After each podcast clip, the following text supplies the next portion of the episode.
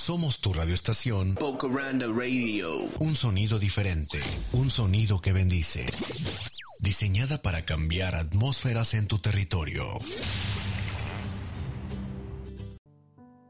Roger Foucault, el filósofo francés, dijo, si quieres tener enemigos, supera a tus amigos. Si quieres tener amigos, deja que tus amigos te superen. ¿Por qué es así? Porque cuando nuestros amigos nos superan, tienen sensación de su importancia, pero cuando los superamos, se sienten inferiores, y ello despierta su envidia y sus celos. De lejos, la más querida de las consejeras de colocación de la agencia de personal Midtown era Henrietta G., pero no siempre había sido así. Durante los primeros meses de su asociación con la agencia, Henrietta no tenía un solo amigo entre sus colegas. ¿Por qué? Porque todos los días se jactaba de las cuentas nuevas que había abierto y de todo lo que había logrado. Yo era buena en mi trabajo y estaba orgullosa de ello, contó Henrietta en una de nuestras clases. Pero mis colegas, en lugar de alegrarse de mis triunfos, parecían resentirse por ellos. Yo quería ser apreciada por la gente. De veras quería que fueran mis amigos. Después de escuchar algunas de las sugerencias hechas en este curso, empecé a hablar menos sobre mí y a escuchar más a mis asociados. Ellos también tenían cosas de que jactarse, y les entusiasmaba más la idea de hablar sobre ellos que de escucharme a mí. Ahora, cuando nos reunimos a charlar, les pido que compartan sus alegrías conmigo, y solo menciono mis logros cuando ellos me preguntan. Regla 6. Permita que la otra persona sea quien hable más. 7. ¿Cómo obtener cooperación? ¿No tiene usted más fe en las ideas que usted mismo descubre que en aquellas que se le sirven en bandeja de plata? Si es así, ¿no demuestra un error de juicio al tratar que los demás acepten a toda fuerza las opiniones que usted sustenta? ¿No sería más sagaz hacer sugestiones y dejar que los demás lleguen por sí solos a la conclusión? El señor Adolf Seltz, de Filadelfia, estudiante de uno de mis cursos, se vio de pronto ante la necesidad de inyectar entusiasmo a un grupo de vendedores de automóviles, desalentados y desorganizados. Los convocó a una reunión y los instó a decirle con claridad qué esperaban de él. A medida que hablaba, el señor Seltz iba escribiendo sus ideas en un pizarrón. Finalmente dijo, yo voy a hacer todo lo que ustedes esperan de mí. Ahora quiero que me digan, ¿qué tengo derecho a esperar de ustedes? Las respuestas fueron rápidas.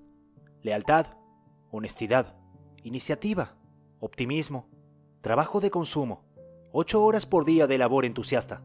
Un hombre se ofreció para trabajar 14 horas por día. La reunión terminó con una nueva valentía, una nueva inspiración. En todos los presentes, y el señor Seltz me informó luego que el aumento de ventas fue fenomenal. Estos vendedores, concluyó Seltz, hicieron una especie de pacto moral conmigo, y mientras yo cumpliera con mi parte, ellos estaban decididos a cumplir con la suya. Consultarles sobre sus deseos era el aliciente que necesitaban. A nadie agrada sentir que se le quiere obligar a que compre o haga una cosa determinada. Todos preferimos creer que compramos lo que se nos antoja y aplicamos nuestras ideas. Nos gusta que se nos consulte acerca de nuestros deseos, nuestras necesidades, nuestras ideas. El gran poeta inglés Alexander Pope lo expresó de modo sucinto. Al hombre hay que enseñarle como si no se le enseñara, y proponerle lo desconocido como olvidado. Tomemos por ejemplo el caso de Eugene Wesson. Perdió incontables millares de dólares en comisiones antes de aprender esta verdad. El señor Wesson vendía dibujos para un estudio que crea diseños para estilistas y para fábricas textiles. Wesson venía visitando una vez por semana durante tres años a uno de los principales estilistas de modas en Nueva York. Nunca se negaba a verme, contaba Wesson, pero jamás me compraba nada. Miraba siempre con mucho cuidado mis dibujos y luego los rechazaba. Después de 150 fracasos, Wesson comprendió que debía de estar en una especie de estancamiento mental y resolvió dedicar una noche por semana al estudio de la forma de influir en el comportamiento humano y a desarrollar nuevas ideas y generar nuevos entusiasmos. Por fin se resolvió probar una nueva manera de actuar. Recogió media docena de dibujos sin terminar en que estaban trabajando todavía los artistas y fue con ellos a la oficina del comprador en perspectiva. Quiero, le dijo, que me haga usted un favor si es que puede. Aquí traigo algunos dibujos sin terminar. ¿No quiere usted tener la gentileza de decirnos cómo podríamos terminarlos de manera que le sirvan? El comprador miró los dibujos un buen rato, sin hablar, y por fin manifestó. Déjelos unos días, Wesson, y vuelva a verme. Wesson regresó tres días más tarde, recibió las indicaciones del cliente, volvió con los dibujos al estudio y los hizo terminar de acuerdo con las ideas del comprador. El resultado, todos aceptados. Desde entonces, el mismo comprador ha ordenado muchos otros dibujos, trazados todos de conformidad con sus ideas.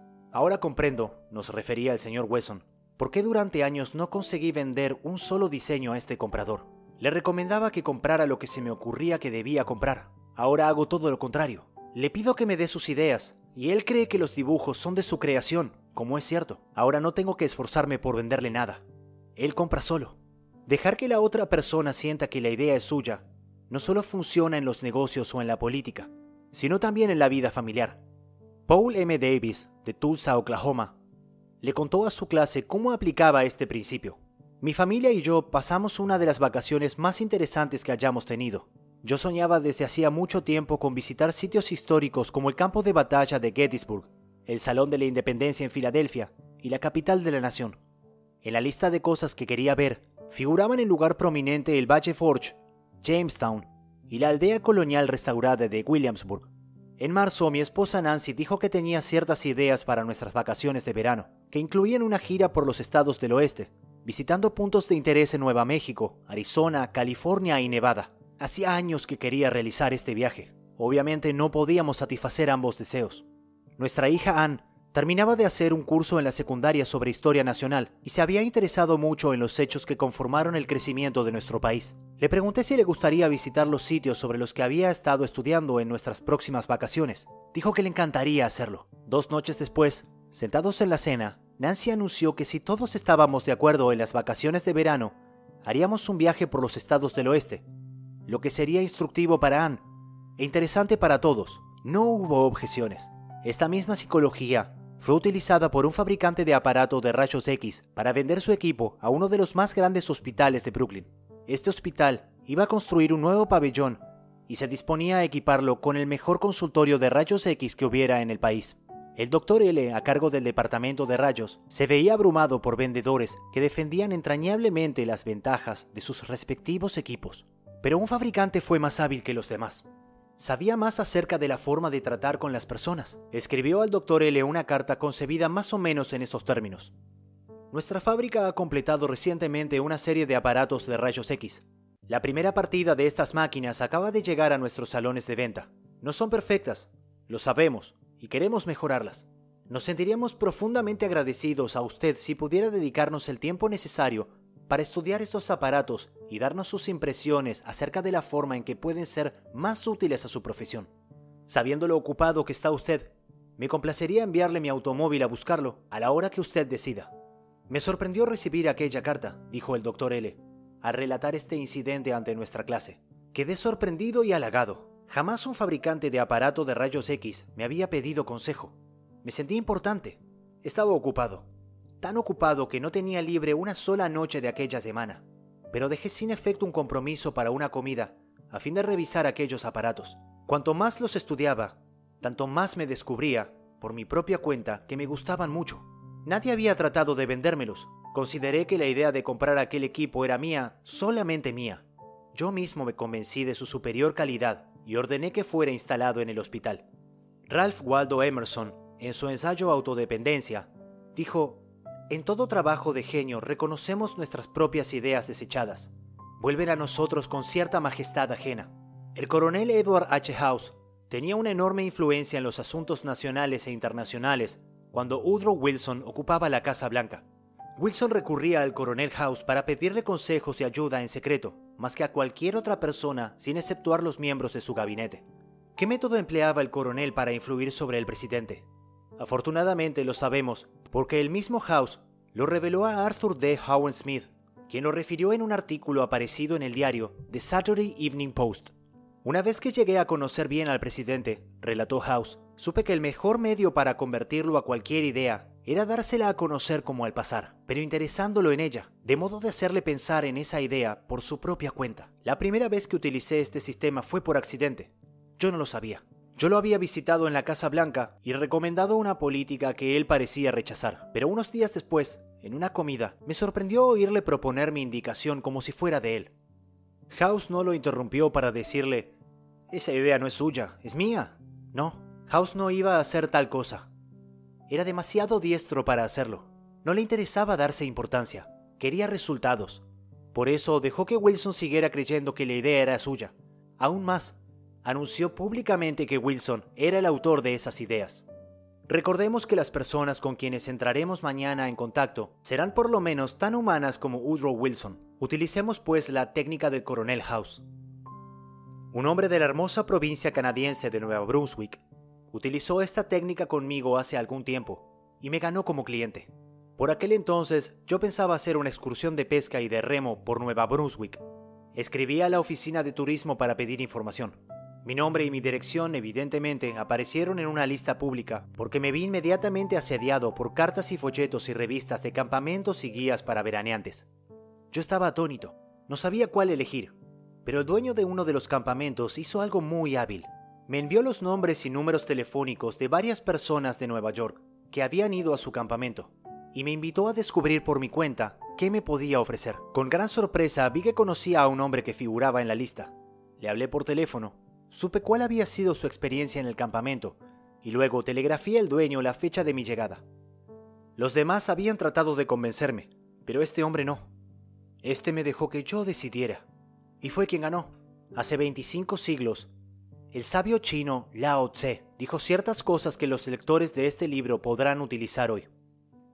La razón por la cual los ríos y los mares reciben el homenaje de cien torrentes de la montaña es porque se manejan por debajo de ellos. Así son capaces de reinar sobre todos los torrentes de la montaña. De igual modo, el sabio que desea estar por encima de los hombres, se coloca debajo de ellos. El que quiere estar delante de ellos, se coloca detrás. De tal manera, aunque su lugar sea por encima de los hombres, estos no sienten su peso. Aunque su lugar sea delante de ellos, no lo toman como insulto. Regla 7. Permita que la otra persona sienta que la idea es de ella. 8. Una forma que le resultará maravillosa. Recuerde que la otra persona puede estar equivocada por completo, pero ella no le cree. No la censure. Cualquier tonto puede hacerlo. Trate de comprenderla. Solo las personas sagaces, tolerantes, excepcionales tratan de proceder así. Hay una razón por la cual la otra persona piensa y procede como lo hace. Descubra esa razón oculta y tendrá la llave de sus acciones, quizá de su personalidad. Trate honradamente de ponerse en el lugar de la otra persona. Si usted llegara a decirse, ¿qué pasaría? ¿Qué pensaría? ¿Cómo reaccionaría yo si estuviera en su lugar? Habrá ahorrado mucho tiempo e irritación, pues al interesarnos en las causas, es menos probable que nos disgusten los efectos. Además, habrá aumentado usted considerablemente su habilidad para tratar con la gente. Deténgase usted un minuto dice Kenneth M. Goody en su libro Cómo convertir a la gente en oro, a destacar el contraste de su hondo interés por los asuntos propios con su escaso interés por todo lo demás. Comprenda entonces que todos los habitantes del mundo piensan exactamente lo mismo. Entonces, junto con Lincoln y Roosevelt, habrá captado usted la única base sólida en relaciones interpersonales, que el buen éxito en el trato con los demás depende de que se capte con simpatía el punto de vista de la otra persona. Sam Douglas, de Hampstead, Nueva York, solía decirle a su esposa que pasaba demasiado tiempo trabajando en el jardín, sacando malezas, fertilizando, cortando la hierba dos veces por semana, a pesar de todo lo cual el jardín no lucía mucho mejor que cuatro años atrás, cuando se habían mudado a esa casa. Naturalmente ella quedaba deprimida por esos comentarios, y cada vez que él los hacía, la velada quedaba arruinada.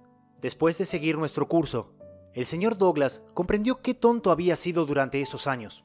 Nunca se le había ocurrido que a su esposa podía agradarle hacer ese trabajo, y también podía agradarle oír un elogio a su laboriosidad. Una noche después de la cena, su esposa dijo que quería salir a arrancar unas malezas y lo invitó a acompañarla. Al principio él se sintió tentado de no aceptar, pero después lo pensó mejor y salió con ella, y le ayudó a arrancar malezas. Ella quedó visiblemente complacida, y pasaron una hora trabajando y charlando muy contentos. Desde esa vez, la ayudó siempre en la jardinería, y la felicitó con frecuencia por lo bien que se veía el prado, el trabajo fantástico que estaba haciendo a pesar de lo malo del terreno. Resultado, una vida feliz para los dos. Gracias a él, aprendió a ver las cosas desde el punto de vista de ella, aunque se tratara de algo tan nimio como unas malezas. En su libro Cómo llegar a la gente, el doctor Gerald S. Nirenberg comentó, se coopera eficazmente en la conversación cuando uno muestra que considera las ideas y sentimientos de la otra persona tan importantes como los propios. El modo de alentar al interlocutor a tener la mente abierta a nuestras ideas es iniciar la conversación dándole claras indicaciones sobre nuestras intenciones, dirigiendo lo que decimos por lo que nos gustaría oír si estuviésemos en la piel del otro, y aceptando siempre sus puntos de vista. Durante años, he pasado mucho de mis ratos de ocio caminando y andando a caballo en el parque cercano a mi casa.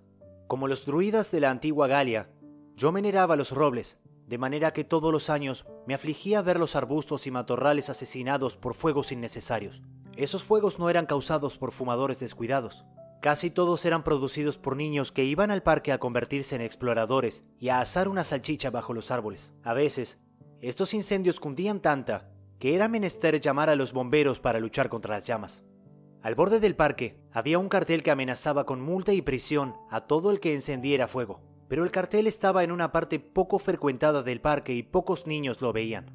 Un policía montado debía cuidar el parque, pero no se tomaba muy en serio estos deberes, y los incendios seguían propagándose verano tras verano. En una ocasión, corrí hasta un policía y le dije que un incendio se estaba propagando rápidamente y que debía avisar al cuartel de bomberos, y me respondió despreocupadamente que no era cuestión suya, pues no estaba en su jurisdicción. Desde entonces, cuando salía a caballo, iba yo constituido en una especie de comité individual para proteger los bienes públicos. Me temo que en un principio no intenté siquiera comprender el punto de vista de los niños. Cuando veía una hoguera entre los árboles, tanto me afligía el hecho, tanto deseaba hacer lo que correspondía, que hacía lo que no correspondía. Me acercaba hasta los niños, les advertía que se les podía encarcelar por encender fuego, les ordenaba que lo apagaran, con tono de mucha autoridad, y si se negaban, los amenazaba con hacerlos detener. Yo descargaba mis sentimientos sin pensar en los otros. ¿El resultado? Los niños obedecían de mala gana y con resentimiento. Lo probable es que una vez que me alejara yo, volvieran a encender su hoguera, y con muchos deseos de incendiar el parque entero. Al pasar los años, creo haber adquirido un poco de conocimiento de las relaciones humanas, algo más de tacto, mayor tendencia a ver las cosas desde el punto de vista del prójimo. Así, pues, años más tarde, al ver una hoguera en el parque, ya no daba órdenes, sino que me acercaba a decir algo como esto. ¿Se están divirtiendo muchachos? ¿Qué van a hacer de comida? Cuando yo era niño también me gustaba hacer hogueras como esta, y todavía me gusta, pero ya saben ustedes que son peligrosos los fuegos en el parque. Yo sé que ustedes no quieren hacer daño, pero hay otros menos cuidadosos. Llegan y los ven junto a la hoguera, se entusiasman y encienden otra, y no la apagan cuando se marchan, y se propaga a las hojas secas y mata a los árboles. Si no ponemos un poco más de cuidado, no nos quedarán árboles en el parque. Ustedes podrían ir a la cárcel por lo que hacen, pero yo no quiero hacerme el mandón y privarlos de este placer. Lo que me gusta es ver que se divierten. Pero, ¿por qué no quitan las hojas secas alrededor del fuego? Y cuando se marchen, tendrán cuidado de tapar las brasas con mucha tierra, ¿verdad? La próxima vez que quieran divertirse, ¿por qué no encienden el fuego allá en el arenal? Allá no hay peligro alguno. Gracias, muchachos. Que se diviertan. ¿Qué diferencia notaba cuando hablaba así? Conseguía que los niños quisieran cooperar, nada de asperezas ni de resentimientos. No les obligaba a obedecer mis órdenes, les dejaba salvar las apariencias. Ellos quedaban contentos, y yo también, porque había encarado la situación teniendo en cuenta el punto de vista de los demás. Ver las cosas según el punto de vista ajeno puede facilitarlo todo cuando los problemas personales se vuelven abrumadores. Elizabeth Novak, de Nueva Gales del Sur, Australia, estaba atrasada seis semanas en el pago de las cuotas de su auto. Un viernes, contó, recibí un desagradable llamado telefónico del hombre que se ocupaba de mi cuenta para informarme que si no me presentaba con 122 dólares el lunes por la mañana, la compañía iniciaría acciones legales contra mi persona. No tuve modo alguno de reunir el dinero durante el fin de semana, por lo que al recibir otro llamado de la misma persona el lunes a la mañana, anticipé lo peor. En lugar de derrumbarme, traté de ver la situación desde el punto de vista de este hombre, me disculpé con la mayor sinceridad posible por causarle tantos inconvenientes y le hice notar que yo debía ser la clienta que más problemas le traía, pues no era la primera vez que me demoraba en los pagos. Su tono de voz cambió inmediatamente y me tranquilizó diciéndome que yo estaba muy lejos de ser uno de sus peores clientes. Me contó algunos ejemplos de los groseros que podían llegar a ser sus clientes en ocasiones, cómo le mentían o trataban de evitar hablar con él. No dije nada, lo escuché y dejé que descargara en mí sus problemas. Después, sin que me diera ninguna sugerencia de mi parte, dijo que no tenía tanta importancia si no podía pagar de inmediato. Estaría bien con que le pagara 20 dólares a fin de mes y me pusiera al día cuando pudiera. Mañana, antes de pedir a alguien que apague una hoguera, o compre su producto o contribuya a su caridad favorita, ¿por qué no cierra usted los ojos y trata de verlo todo desde el punto de vista de la otra persona? Pregúntese, ¿por qué esta persona va a querer hacerlo? Es cierto que esto le llevará tiempo, pero le ayudará a lograr amigos y a obtener mejores resultados, con menos fricción y menos trabajo. Yo prefiero caminar dos horas por la acera frente a la oficina de un hombre a quien debo entrevistar, dijo el decano de la Escuela de Negocios de Harvard, Dr. Donham, antes que entrar en su oficina, sin una idea perfectamente clara de lo que voy a decirle y de lo que es probable que él, según mis conocimientos de sus intereses y motivos, ha de responderme. Esto es de tal importancia que voy a repetirlo.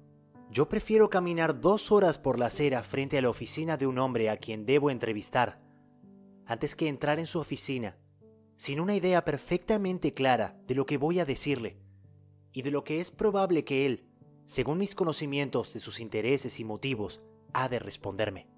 Si como resultado de la lectura de este libro consigue usted tan solo una cosa, una mayor tendencia a pensar siempre en términos del punto de vista ajeno, y a ver las cosas desde ese punto de vista tanto como desde el suyo, si tan solo ese resultado logra de la lectura de este libro, bien puede resultar uno de los pasos culminantes de su carrera. Regla. Trate honradamente de ver las cosas desde el punto de vista de la otra persona. 9. Lo que todos quieren. ¿No le gustaría tener una frase mágica que sirva para detener las discusiones, para eliminar malos sentimientos, crear buena voluntad y hacer que se lo escuche atentamente? ¿Sí? Pues bien, aquí está. Comience diciendo, yo no lo puedo culpar por sentirse como se siente. Si yo estuviera en su lugar, no hay duda de que me sentiría de la misma manera. Una frase como esta suavizará a la persona más pendenciera del mundo, y usted puede pronunciarla con toda sinceridad, porque si estuviera usted en el lugar del otro, es evidente que pensaría como él. Un ejemplo, tomemos a Al Capone. Supongamos que usted hubiera heredado el mismo cuerpo y el temperamento y el cerebro que heredó Al Capone. Supongamos que hubiese tenido usted su misma educación, sus experiencias y ambiente. Sería usted precisamente lo que él era, y estaría donde estuvo él. Porque esas cosas, y solamente esas cosas, son las que lo han hecho como es. La única razón, por ejemplo, de que no sea usted una víbora de cascabel, es que sus padres no eran víboras de cascabel. Muy poco crédito merece usted por ser lo que es. Y recuerde también que muy poco descrédito merece ser como es la persona que se le acerca irritada, llena de prejuicios, irrazonable. Tenga compasión del pobre diablo. Apiádese de él. Simpatice con él. Dígase, ese, si no fuera por la gracia de Dios, podría ser yo. Las tres cuartas partes de las personas con quienes se encontrará usted mañana tienen sed de simpatía. Déles esa simpatía y le tendrán cariño. Yo pronuncié cierta vez una conferencia radiotelefónica acerca de la autora de Mujercitas, Louisa May Alcott. Naturalmente, yo sabía que había vivido y escrito sus libros inmortales en Concord, Massachusetts, pero sin pensar en lo que decía, hablé de una visita hecha por mí a su viejo hogar en Concord, Nueva Hampshire. Si hubiese dicho Nueva Hampshire solo una vez, se me podría haber perdonado, pero desgraciadamente lo dije dos veces. Me vi asediado por cartas y telegramas, agrios mensajes que giraban en torno a mi indefensa cabeza como un enjambre de avispas. Muchos de ellos mostraban indignación, unos pocos eran insultantes. Una dama colonial criada en Concord, Massachusetts, y residente por entonces en Filadelfia, volcó en mí su ira más ardiente. No podría haberse mostrado más punzante si yo hubiese dicho que la señora Alcott pertenecía a una tribu de caníbales. Al leer la carta reflexioné. Gracias a Dios que no me he casado con esta señora. Tuve impulsos de escribirle manifestándole que, si bien yo había cometido un error geográfico, ella lo había cometido en cuanto a cortesía. Esa iba a ser mi frase inicial. Después ya vería lo que pensaba de ella, pero no lo hice. Me dominé. Comprendí que cualquier tono acalorado haría lo mismo. Yo quería estar por encima de los tontos. Por eso decidí tratar de convertir esa hostilidad en amistad sería una especie de desafío, una especie de juego para mí. Me dije, después de todo, si yo estuviera en su lugar, pensaría probablemente lo mismo que ella. Así pues, decidí simpatizar con su tono de vista. Tuve que ir a Filadelfia y no tardé en llamarla por teléfono. La conversación fue algo así. Señora fulana de tal, Usted me escribió una carta hace pocas semanas y quiero darle las gracias. Ella, en tono oculto, bien educado. ¿Con quién tengo el honor de hablar? Usted no me conoce. Me llamo Dale Carnegie. Hace unos pocos domingos di una conferencia sobre Louisa May Alcott y cometí el error imperdonable de decir que había vivido en Concord, Nueva Hampshire. Fue un error estúpido y quiero pedirle disculpas. Fue usted muy amable al dedicar parte de su tiempo a escribirme. Ella respondió, Siento mucho, señor Carnegie, haberle escrito como lo hice. Perdí el tino. Quiero que me disculpe. No, no, no, no es usted quien debe pedir disculpas, sino yo. Un niño habría cometido el error que hice yo. Pedí disculpas por radio el domingo siguiente, pero quiero pedírselas personalmente ahora. Ella continuó. Es que yo nací en Concord, Massachusetts. Mi familia se ha destacado en ese estado durante dos siglos, y yo estoy muy orgullosa de todo lo que se refiere a Massachusetts. Me afligió mucho en verdad oírle decir que la señora Alcott nació en Nueva Hampshire, pero estoy avergonzada de esa carta. Le contesté, le aseguro que usted no pudo afligirse ni la décima parte de lo que me afligí yo. Mi error no lastimó a Massachusetts, pero a mí sí. Pocas veces las personas de su posición y su cultura tienen tiempo para escribir a quienes hablan por radio, y abrigo la esperanza de que me escribirá otra vez si nota algún error en mis conferencias. Ella me dijo, quiero que sepa que me ha gustado mucho la forma en que acepta usted mis críticas. Debe ser usted muy simpático. Me gustaría conocerlo mejor. Así, pidiendo disculpas y simpatizando con su punto de vista, logré que ella se disculpara y simpatizara con el mío. Tuve la satisfacción de dominar mi mal genio, la satisfacción de devolver bondad por un insulto, y me divertí mucho más al conseguir la simpatía de esa mujer que si le hubiera dicho que se arrojara de cabeza al río. Todo hombre que ocupa la Casa Blanca se ve diariamente ante espinosos problemas de relaciones humanas. El presidente Taft no fue una excepción. Y por experiencia conoció el enorme valor químico de la simpatía para neutralizar el ácido de los requemores. En su libro Ética en Servicio, Taft da un ejemplo bastante divertido sobre la forma en que suavizó la ira de una madre decepcionada y ambiciosa. Una señora de Washington, escribe Taft, cuyo marido tenía cierta influencia política, trató conmigo durante seis semanas o más a fin de que designara a su hijo para cierto cargo. Consiguió la ayuda de senadores y representantes en número formidable, y los acompañaba a verme para cuidar que defendieran bien su pedido. El cargo requería una preparación técnica, y según las recomendaciones del cuerpo administrativo, designé a otra persona. Entonces recibí una carta de la madre, diciéndome que yo era un desagradecido por haberme negado a convertirla en una mujer feliz con un trozo de mi pluma. Se quejaba además de haber trabajado con los legisladores de su estado para conseguir todos los votos en favor de un proyecto en que yo estaba especialmente interesado y que esta era la forma en que yo le pagaba. Cuando uno recibe una carta así, lo primero que hace es pensar cómo puede mostrar severidad con una persona que ha cometido una impropiedad o aún cierta impertinencia. Entonces escribe uno la respuesta. Pero si es prudente, guarda la carta en un cajón y cierra el cajón con llave. La saca uno a los dos días. Estas comunicaciones pueden retrasarse siempre dos días, y entonces no la envía ya. Ese es el camino que seguí yo. Pasaron dos días. Me senté a escribir otra carta, una carta tan cortés como pude, en la cual decía comprender la decepción maternal en las circunstancias, pero que en verdad el nombramiento no dependía solamente de mis preferencias personales, que tenía que elegir a una persona con experiencia técnica y por lo tanto había tenido que seguir las recomendaciones del cuerpo administrativo. Expresaba la esperanza de que su hijo realizara en el cargo que ocupaba, las esperanzas que en él depositaba la madre. Esto la calmó y me escribió para decirme que lamentaba haberme enviado la primera carta. Pero el nombramiento no fue confirmado enseguida, y al cabo de un tiempo recibí una carta que figuraba ser del marido de esta mujer, aunque la letra era la misma de antes. Se me informaba en esa carta que, debido a la postración nerviosa sufrida por la decepción de la señora en este caso, había tenido que ponerse en cama y sufría ahora un grave cáncer al estómago. ¿No querría yo devolverle la salud, retirando al primer candidato y reemplazándolo por su hijo? Tuve que escribir otra carta, esta vez al marido, para decirle que esperaba que el diagnóstico no fuera exacto, que lo acompañaba en la pena que debía producirle la enfermedad de su esposa, pero que me era imposible retirar el nombre del candidato al cargo. El hombre por mí designado fue confirmado, y dos días después de haber recibido esa carta, dimos una fiesta en la Casa Blanca. Las primeras dos personas que llegaron a saludar a mi esposa y a mí fueron el marido y la mujer del caso, a pesar de que ella había estado in articulo mortis tan poco tiempo antes. Jai Magnum representa a una compañía de mantenimiento de ascensores y escaleras mecánicas de Tulsa, Oklahoma, que tenía el contrato de mantenimiento de las escaleras mecánicas de uno de los principales hoteles de Tulsa. El director del hotel no quería clausurar las escaleras por más de dos horas seguidas, debido a los inconvenientes que eso causaría a los pasajeros. La reparación que debía hacerse insumiría por lo menos ocho horas, y la compañía no disponía de un mecánico especializado en todo momento, como habría sido necesario para satisfacer al hotel.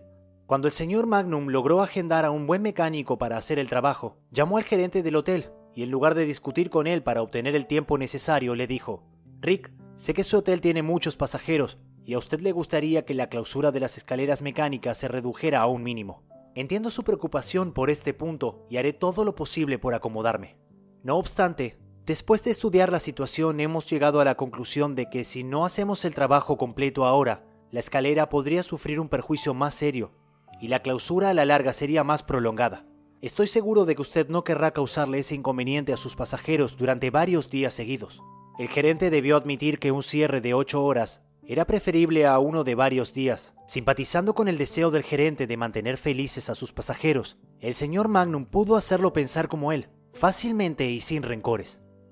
Joyce Norris, una profesora de piano de St. Louis, Missouri, contó cómo había manejado un problema que las profesoras de piano suelen tener con chicas adolescentes. Babette tenía uñas excepcionalmente largas, lo cual es un inconveniente serio para quien quiera que desee ejecutar el piano con buena y brillante técnica. La señora Norris nos contó. Yo sabía que sus uñas largas serían una barrera a su deseo de aprender a tocar bien. Durante nuestras conversaciones, antes de iniciar las lecciones, no le dije nada sobre las uñas. No quería desalentarla al comenzar el estudio, y además sabía que no querría perder esas uñas de las que se enorgullecía y cuidaba tanto. Después de la primera lección, cuando sentí que era el momento adecuado, le dije, Babette, tienes manos atractivas y uñas hermosas. Si quieres tocar el piano tan bien como puedes hacerlo, y como te gustaría, te sorprenderá ver cuánto te ayudará a tener las uñas algo recortadas. Piénsalo. Hizo un gesto que representaba una negativa absoluta. Hablé con su madre sobre esta situación pero sin olvidar hacer mención de lo hermosas que eran sus uñas. Otra reacción negativa. Era evidente que las hermosas uñas manicuradas de Babette eran importantes para ella. A la semana siguiente, Babette volvió para la segunda lección. Para mi sorpresa, se había cortado las uñas. La felicité y la elogié por haber hecho el sacrificio. También le agradecí a la madre por haber ejercido su influencia para que Babette se cortara las uñas. La respuesta de la madre fue, oh, yo no tuve nada que ver con el asunto. Ella decidió hacerlo por sí misma, y es la primera vez que se ha cortado las uñas por pedido de alguien. La señora Norris amenazó a Babette, le dijo que se negaría a darle clases a una estudiante con uñas largas. No, nada de eso.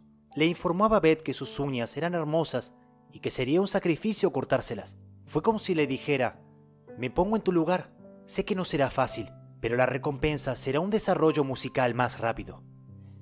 Ese Hurok fue probablemente el primer empresario musical de los Estados Unidos. Durante un quinto de siglo ha dirigido artistas, artistas tan famosos como Chalapine, Isadora Duncan y Pavlova. El señor Hurok me dijo que una de las primeras lecciones que aprendió al tratar con las estrellas llenas de temperamento se refería a la necesidad de mostrar simpatía, simpatía y más simpatía por su ridícula idiosincrasia. Durante tres años fue empresario de Feodor Chaliapin, uno de los más grandes bajos que ha conocido el mundo. Pero Chaliapin era un problema constante. Se comportaba como un niño malcriado. La frase de Hurok era inimitable. Era un infierno de tipo en todo sentido. Por ejemplo, Chaliapin llamaba un día al señor Hurok a mediodía para decirle, me siento muy mal, tengo la garganta inflamada. Me va a ser imposible cantar esta noche. ¿Discutía con él el señor Hurok? Jamás. Ya sabía que un empresario no podía tratar así con los artistas. Corría al hotel de Chaliapin lleno de compasión. Qué lástima, se lamentaba. Qué lástima, pobre amigo mío. Es claro que no podrá cantar. Ahora mismo voy a cancelar el concierto. No le costará más que una gran cantidad de dinero, pero eso no es nada comparado con su reputación. Entonces suspiraba Chaliapin y decía, quizás sea mejor que vuelva usted más tarde. Venga a verme a las 5 y ya veremos cómo me encuentro entonces. A las 5 volví a Juro al hotel, siempre lleno de simpatía y compasión. Insistía en que debía cancelarse el concierto, y otra vez suspiraba Chaliapin y decía, bueno, quizás sea mejor que vuelva más tarde, quizás esté mejor entonces. A las 7.30, El gran bajo aceptaba cantar pero con la condición de que Hurok apareciera primero en el escenario de la ópera metropolitana para anunciar que Chaliapin sufría un resfriado y no estaba esa noche en plena posesión de su voz. El señor Hurok debía mentir, pero dijo que así lo haría, porque sabía que esa era la única manera de conseguir que el gran bajo se presentara en público. El doctor Arthur E. Gates dice en su espléndido libro Psicología Educacional, la especie humana ansía universalmente la simpatía. El niño muestra a todos unas lastimaduras, o aún llega a infligirse un tajo o un machucón para que se conduelan de él. Con el mismo fin, los adultos muestran sus cicatrices, relatan sus accidentes, enfermedades, especialmente los detalles de sus operaciones quirúrgicas. La autocondolencia por los infortunios reales o imaginarios es en cierto modo una práctica casi universal. De manera que si usted quiere que los demás piensen como usted, ponga en práctica la regla 9. Muestre simpatía por las ideas y deseos de la otra persona. 10. Un llamado que gusta a todos. Yo me crié en el Lidl del país de Jesse James en Missouri y he visitado la granja de los James en Kearney, Missouri, donde vive todavía el hijo del bandolero. Su esposa me ha narrado cómo Jesse asaltaba trenes y bancos y luego daba el dinero a granjeros vecinos para que pagaran sus hipotecas. Jesse James se consideraba probablemente un idealista en el fondo, tal como pensaron por su parte Dutch Schultz, Dos Pistolas Crowley al Capone y muchos otros grupos de padrinos del crimen organizado dos generaciones más tarde. Lo cierto es que todas las personas con quienes se encuentra usted, hasta la persona a quien ve en el espejo, tienen un alto concepto de ellas mismas y quieren ser nobles y altruistas para su propio juicio. J. Pierpont Morgan observó en uno de sus interludios analíticos que por lo común la gente tiene dos razones para hacer una cosa, una razón que parece buena y digna, y la otra, la verdadera razón. Cada uno piensa en su razón verdadera. No hay necesidad de insistir en ello. Pero todos, como en el fondo somos idealistas, queremos pensar en los motivos que parecen buenos. Así pues, a fin de modificar a la gente, apelemos a sus motivos más nobles. ¿Es este sistema demasiado idealista para aplicarlo a los negocios? Veamos. Tomemos el caso de Hamilton J. Farrell, de la Farrell Mitchell Company, de Glen Olden, Pensilvania. El señor Farrell tenía un inquilino descontento que quería mudarse de casa. El contrato de alquiler debía seguir todavía durante cuatro meses, pero el inquilino comunicó que iba a dejar la casa inmediatamente sin tener en cuenta el contrato. Aquella familia, dijo Farrell, al relatar el episodio ante nuestra clase, había vivido en la casa durante el invierno entero, o sea, la parte más costosa del año para nosotros. Y yo sabía que sería difícil alquilar otra vez el departamento antes del otoño. Pensé en el dinero que perderíamos y me enfurecí. Ordinariamente, yo habría ido a ver al inquilino para advertirle que leyera otra vez el contrato. Le habría señalado que en el caso de dejar la casa, podríamos exigirle inmediatamente el pago de todo el resto de su alquiler, y que yo podría, y haría, los trámites necesarios para cobrar. Pero en lugar de dejarme llevar por mis impulsos, decidí intentar otra táctica. Fui a verlo y le hablé así.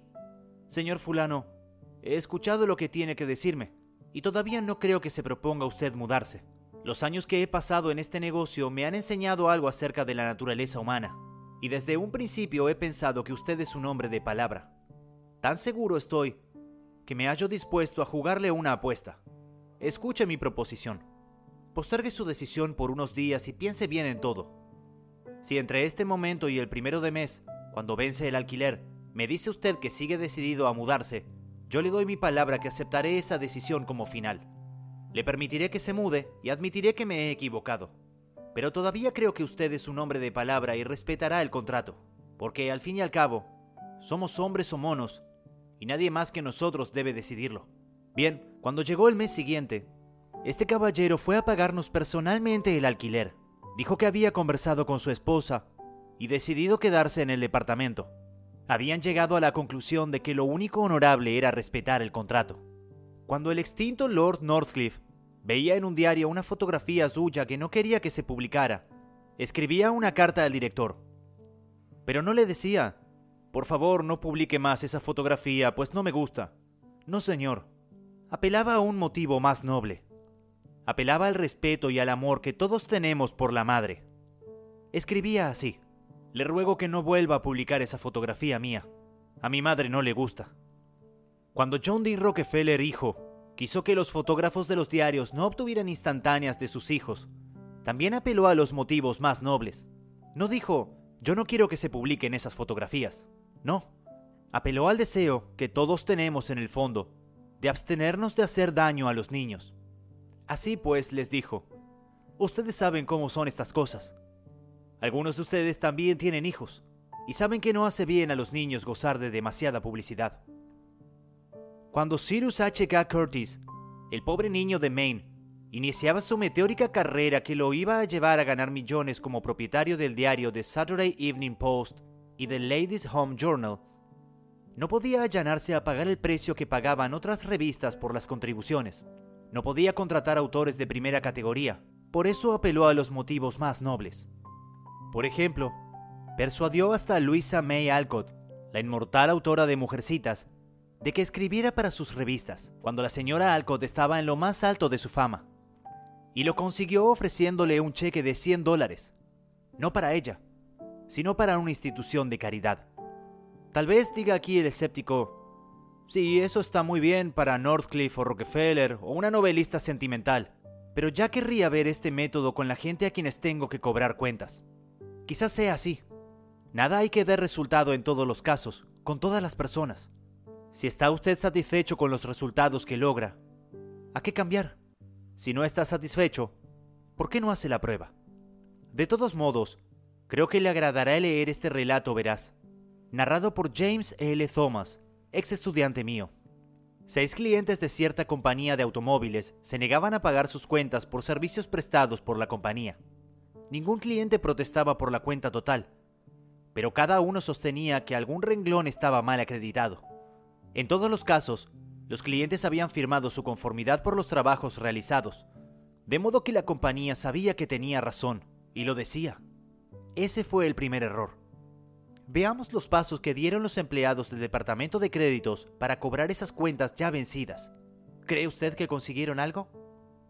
Primero, visitaron a cada cliente y le dijeron redondamente que habían ido a cobrar una cuenta vencida hacía mucho tiempo.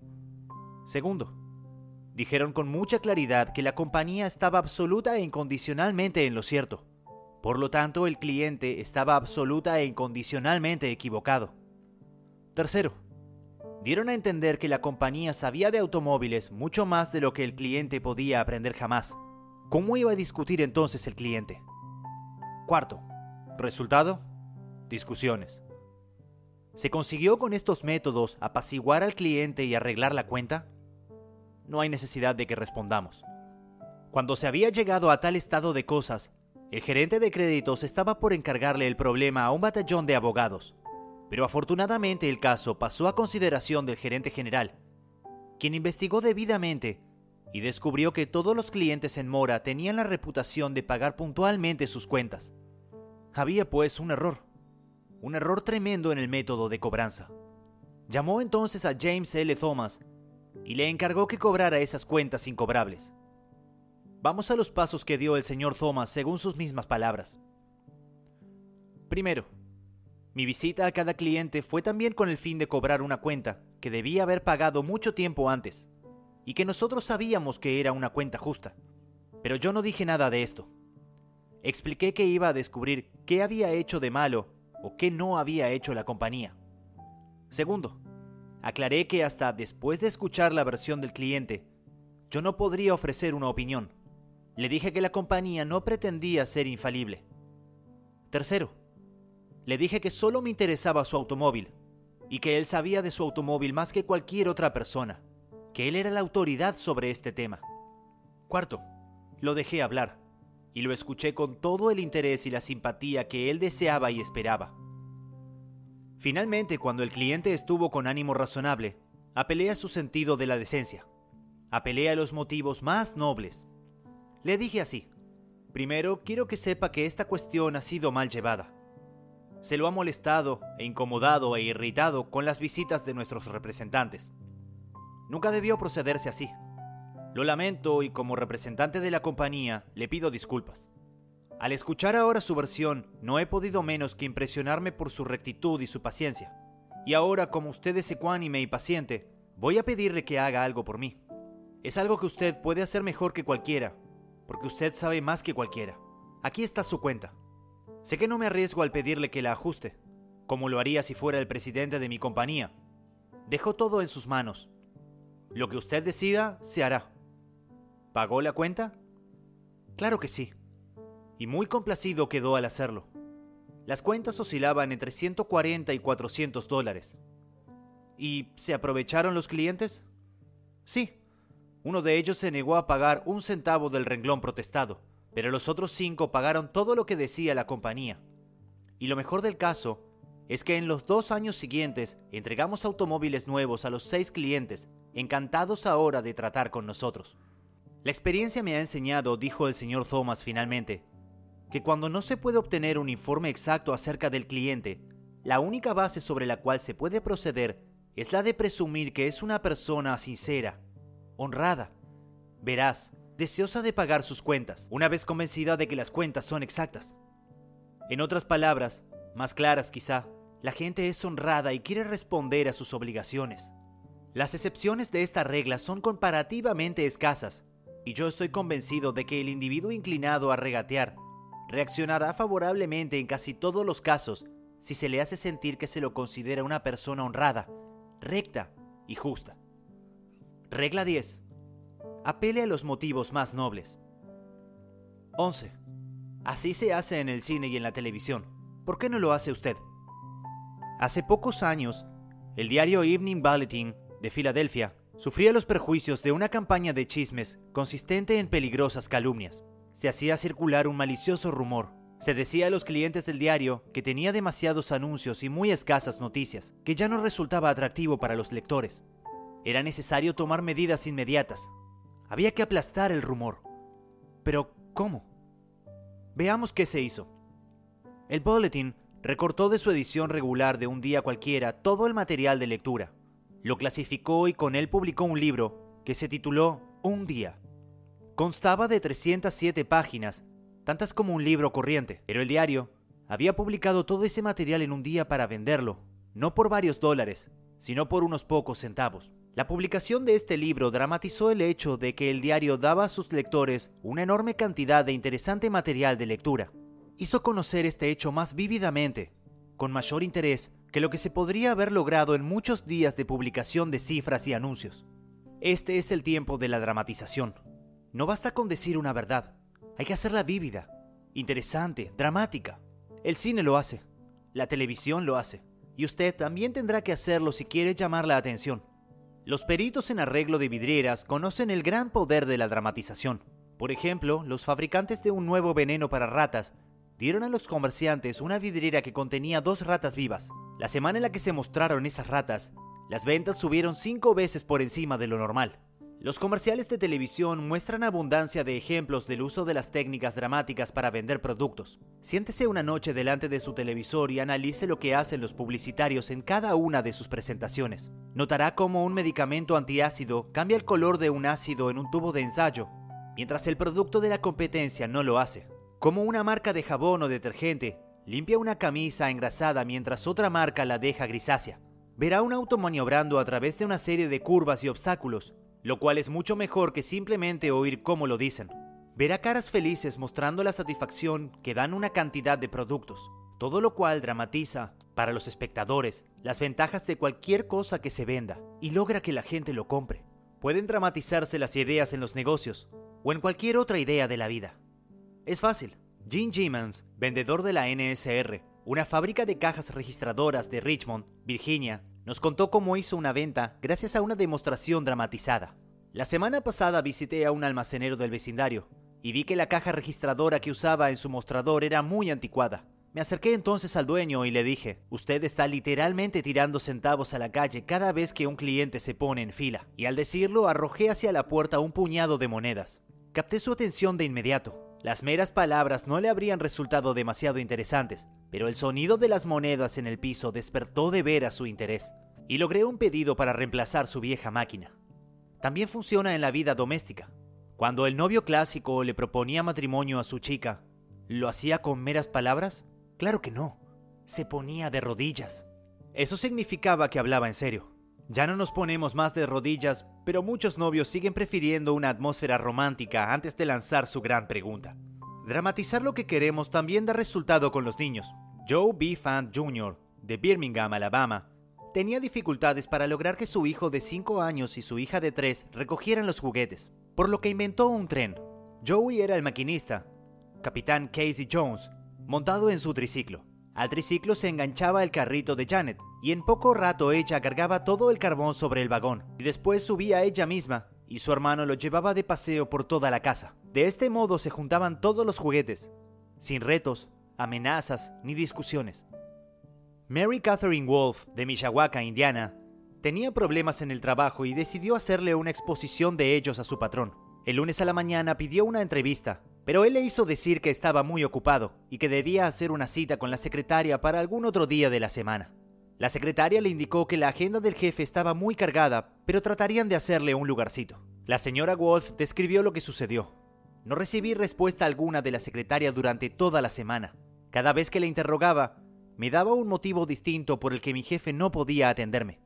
El viernes a la mañana fui otra vez, y tampoco hubo nada definido. Yo realmente quería verlo y hablarle de mis problemas antes del fin de semana, así que me pregunté cómo podía lograr enfrentarlo. Lo que hice al final fue esto. Le escribí una carta formal. En ella le decía que entendía perfectamente lo ocupado que estaba durante la semana, pero era importante que yo le hablara. Incluía un formulario hecho por mí y un sobre con mi nombre, y le pedía que por favor lo llenara o le pidiera a su secretaria que lo hiciera, y me lo enviara. El formulario decía esto. Señorita Wolf, ¿podré verla el día tal?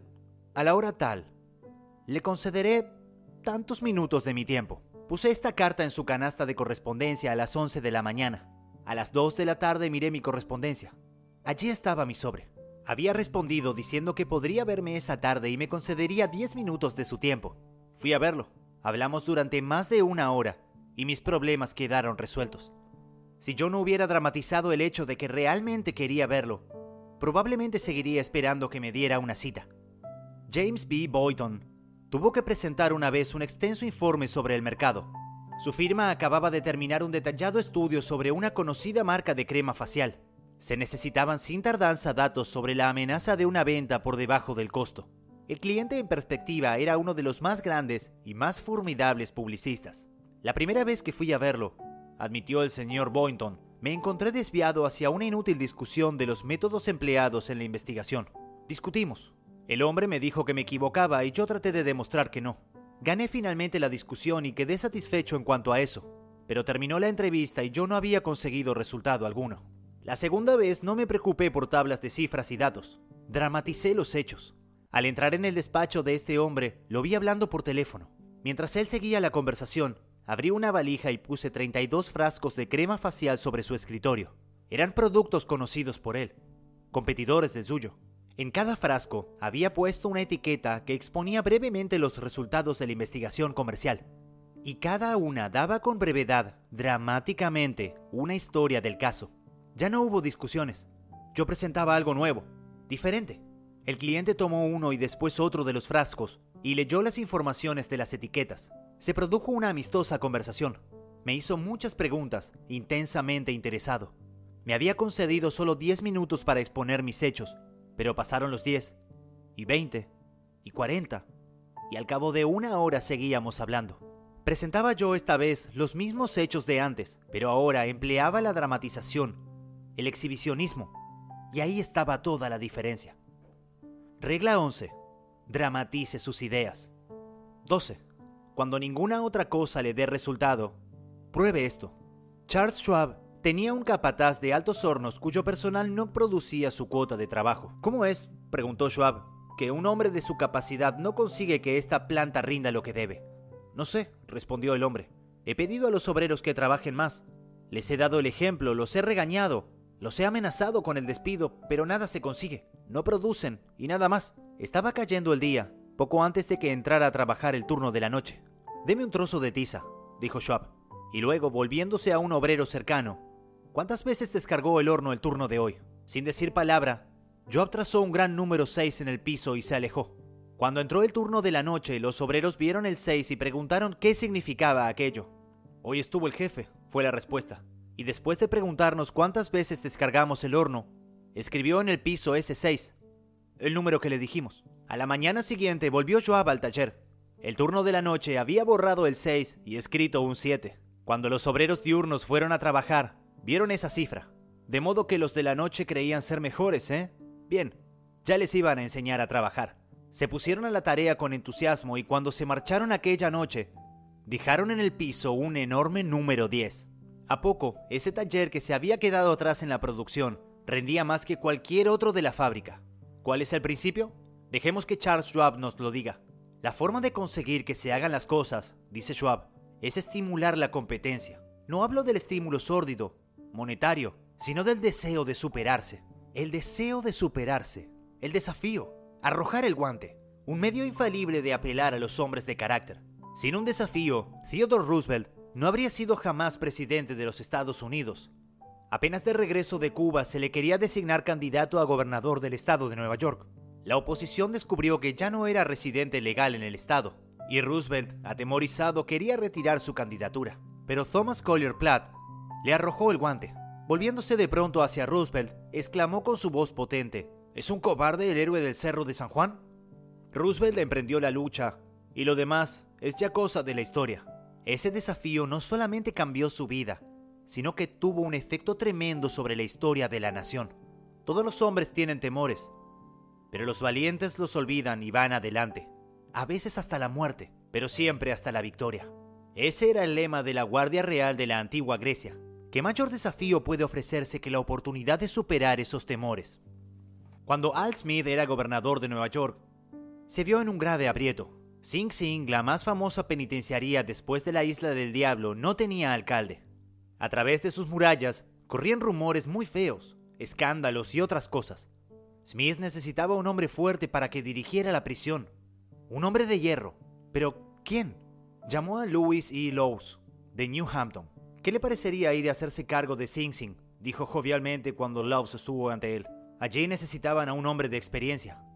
Lowes quedó adelado. Conocía los peligros de Sing Sing. Era un cargo político sujeto a las variaciones de los caprichos políticos. Los alcaldes entraban y salían de allí rápidamente. Uno había durado apenas tres semanas y él tenía que tener en cuenta su carrera. ¿Valía la pena correr ese riesgo?